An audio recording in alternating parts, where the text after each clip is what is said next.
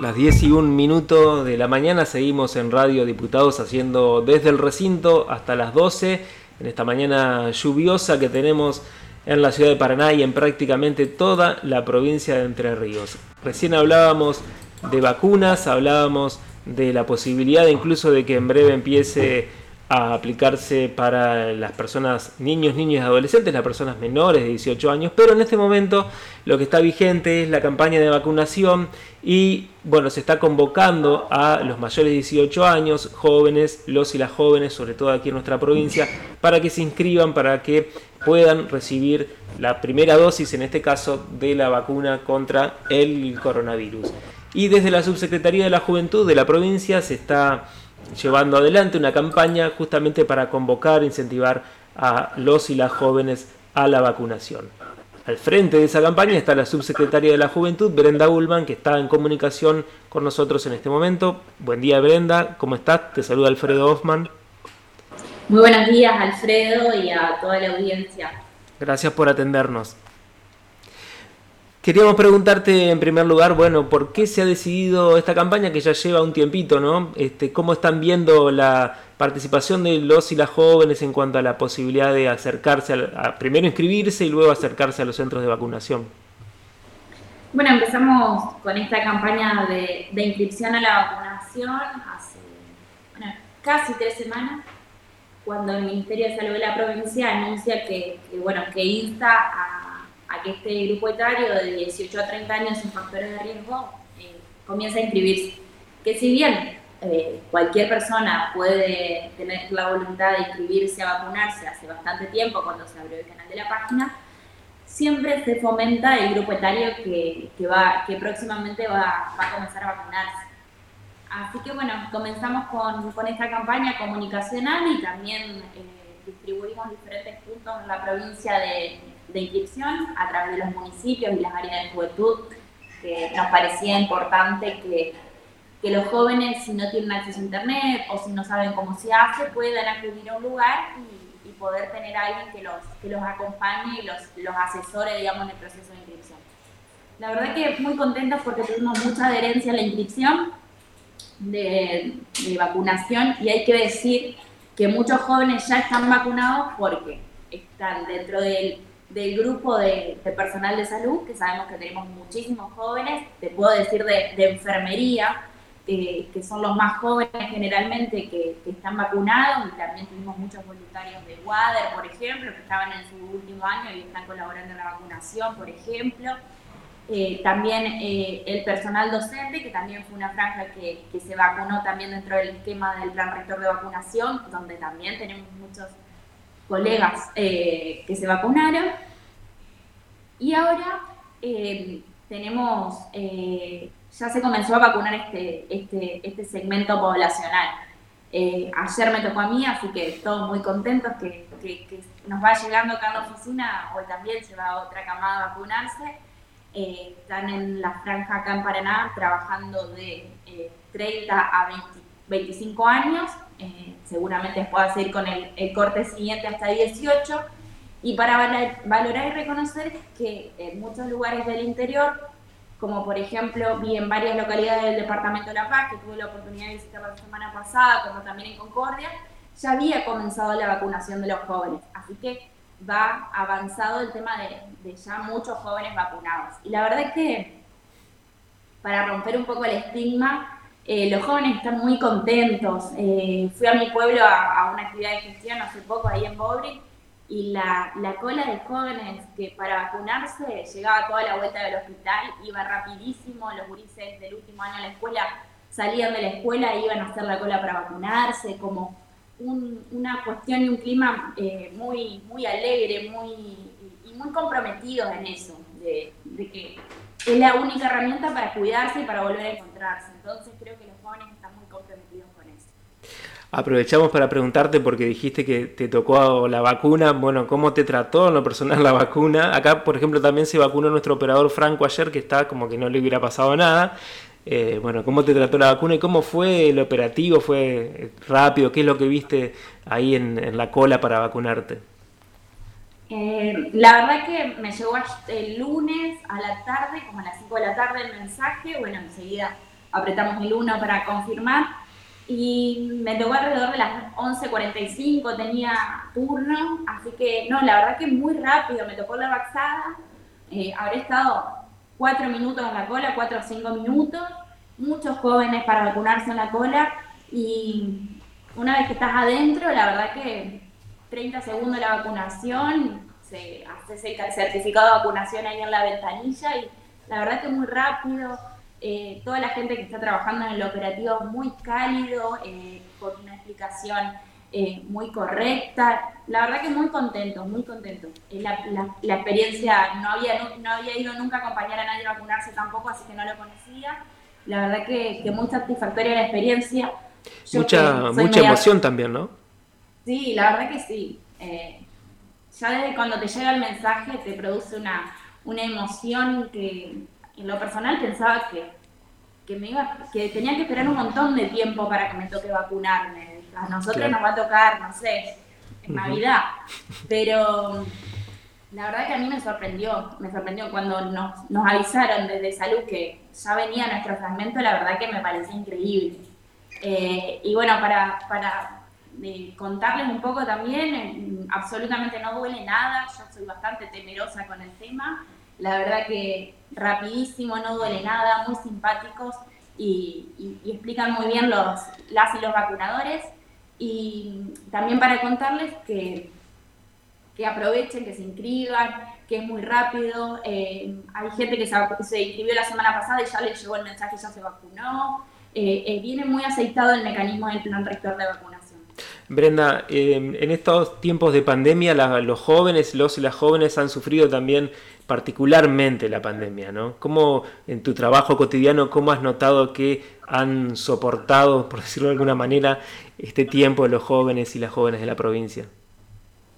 La verdad que ha sido un segmento poblacional muy complejo para trabajar porque eh, de por sí, digamos, el joven, ya hablemos de, comienzo del adolescente, se construye su identidad con su vínculo con sus pares.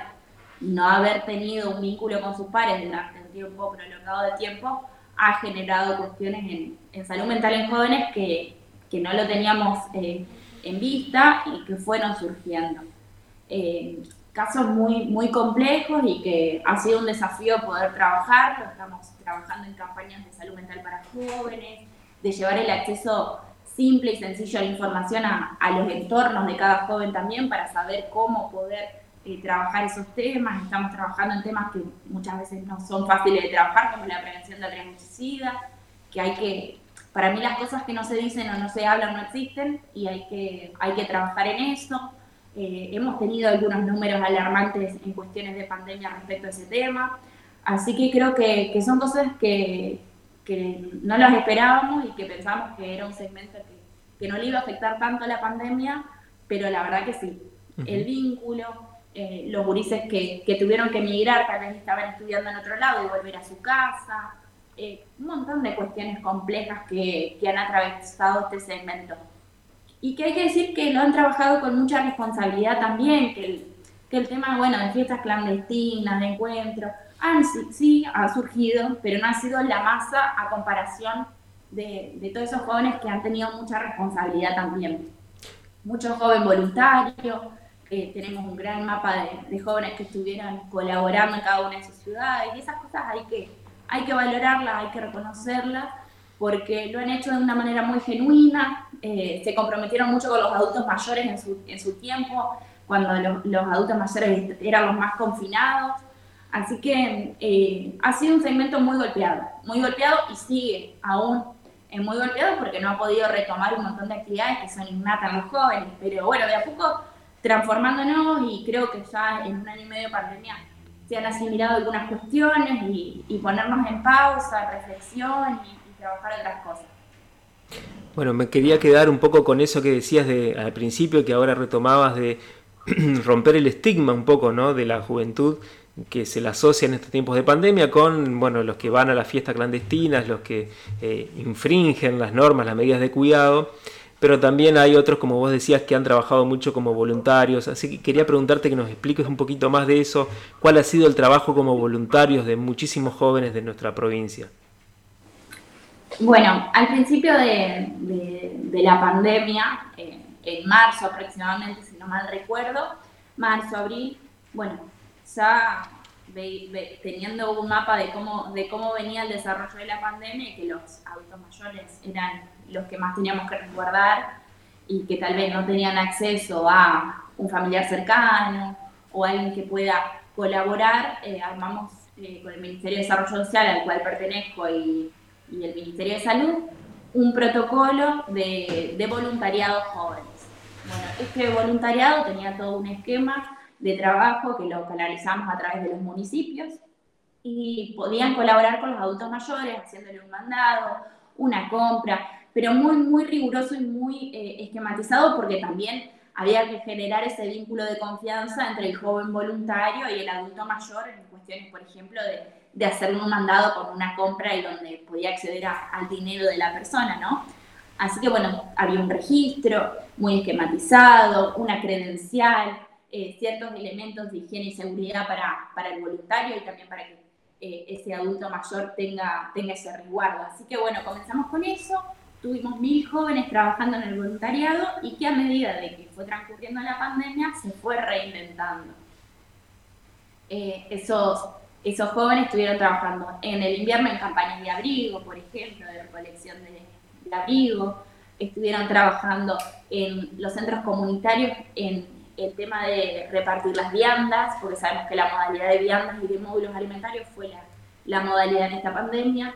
También estuvieron, por ejemplo, en Gualeguaychú, atendiendo el teléfono 24 horas en el Hospital Centenario, explicándole a la gente eh, cuando tenía algún síntoma, cómo acudir. Bueno, esos fueron varios dispositivos que surgieron dentro de cuando empezamos a trabajar el voluntariado.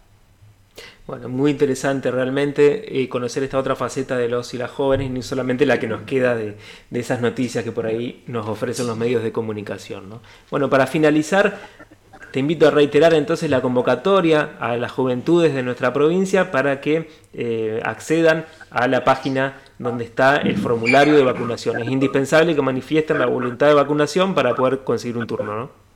Exactamente deben ingresar a la página del Ministerio de Salud de la provincia de Entre Ríos, donde van a ver, tiene al comienzo, donde hay un cartel de color rosado fucsia, donde hay, para expresar la, la voluntad de vacunarse y llenar todo el formulario que van a encontrar ahí. Importante, que completen bien sus datos, su número de teléfono para que les llegue bien su mensaje, la localidad. Siempre lo digo esto, pero porque ha surgido en, en muchos lugares el primer la primera localidad que aparece es Alcaraz, entonces mucha gente se anota ahí, pero tienen que deslizar la ruedita y colocar bien su ciudad, porque si no eh, demora entre 10 y 15 días que esa persona se redireccione al lugar que realmente tiene su domicilio. Así que para evitar, y a veces le demora y dice no me va a llegar, pero es tal vez porque completó algún dato erróneo en el formulario. Un dato importante, eh, Brenda, eh, en cuanto a la localidad, porque muchos jóvenes se van de su localidad a estudiar a otro lado, eh, que pongan el domicilio en el cual se encuentran para ir a vacunarse en ese lugar, ¿no? Exactamente, en el lugar físico que estén. por ejemplo, yo soy de Bori, pero me anoté en Paraná porque mi, día, día, mi vida diaria laboral se encuentra acá. Entonces, bueno, que se anoten en el lugar que están en este momento residiendo, por más que estén estudiando en otro lado y tengan el domicilio en otro. En donde estén residiendo, no importa dónde diga el DNI, tienen que ponerlo donde se encuentra ese joven, esa persona en ese momento y que tenga acceso eh, a ir más rápido a vacunarse. Eso es muy importante también, Alfredo. Claro.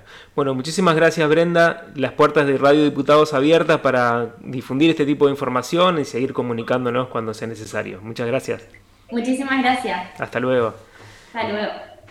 Brenda Ullman, subsecretaria de la Juventud de la provincia de Entre Ríos, nos contaba sobre esta convocatoria a esta franja etaria de mayores de 18 años que ya pueden inscribirse para ir recibiendo los turnos de vacunación.